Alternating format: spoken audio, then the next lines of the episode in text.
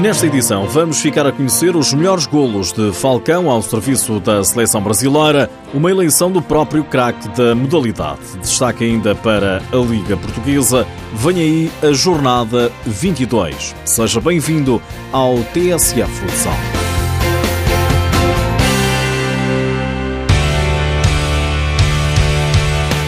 Falcão não tem dúvidas. Quando se lhe pergunta quais os cinco melhores golos ao serviço da seleção canarinha, o craque brasileiro descreve cada um como se estivesse a viver um momento. Em quinto lugar, Falcão elege o golo frente à Rússia no Rio de Janeiro. Eu estava de frente pro gol aqui, em vez de eu chutar, eu dei um chapéu.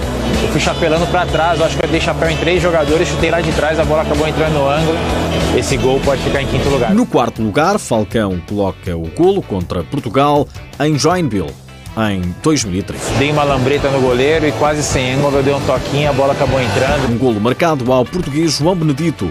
Falcão, isolado perante o guarda-redes português, dá uma lambreta e já sem ângulo, com um pequeno toque, faz um golo de bandeira.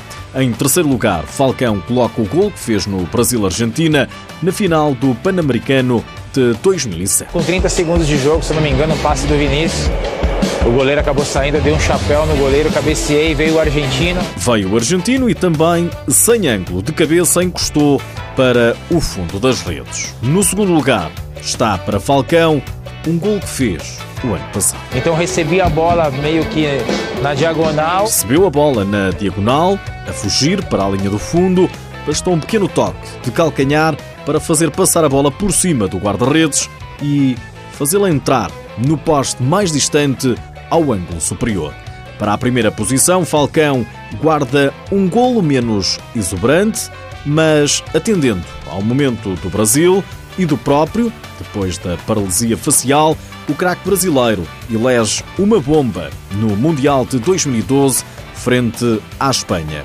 Recebe a bola de um companheiro, mais ou menos à saída do meio-campo canarinho, e aplica um remate forte de pé direito, fazendo a bola entrar no ângulo superior esquerdo do guarda-redes.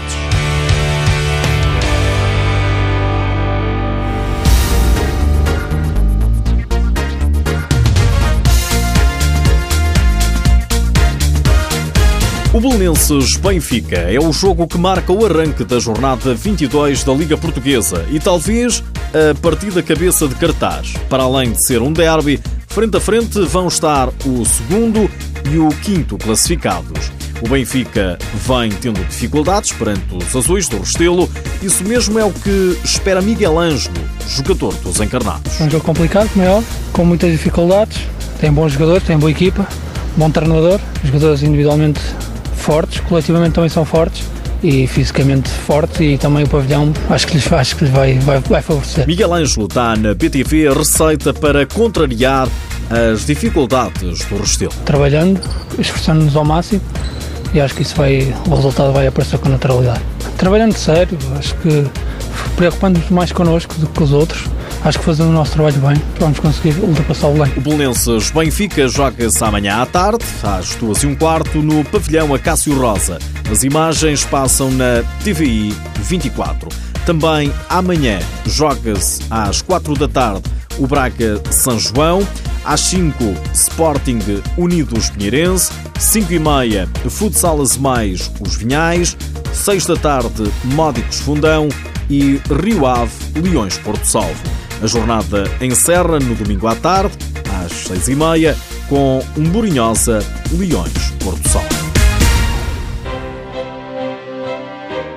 Já são conhecidos os convocados da Seleção Nacional para a fase de qualificação para o Campeonato da Europa. Jorge Brás repete a última convocatória. Do Fundão chamou Márcio, do El Pozo Múrcia Cardinal, do Futsal Mais Cristiano, do Inter Movistar Ricardinho, do Benfica Bebé, Bruno Coelho, Fábio Cecílio e Miguel Ângelo, do Braga AUM André Coelho, Nilson e Tiago Brito e do Sporting André Souza, Anilton e João Matos. A fase de qualificação vai ser jogada na Roménia entre os dias 8 e 11 de abril, diante da Letónia, da Finlândia e Roménia.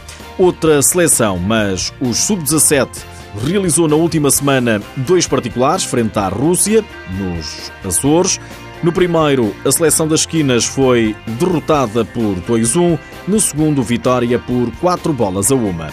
O selecionador Pedro Palas diz que Portugal foi melhor mesmo quando perdeu. Acho que houve sempre mais Portugal. Acho que foi um bom jogo de preparação. Quem viu, quem viu o jogo não se defraudado com a qualidade das duas equipas. Uma derrota e uma vitória, os dois jogos frente à Rússia, foi o que conseguiu Portugal na ilha dos Açores.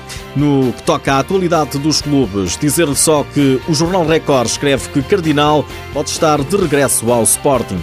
O pivô português está em final de contrato e representa atualmente o El Pozo Murcia.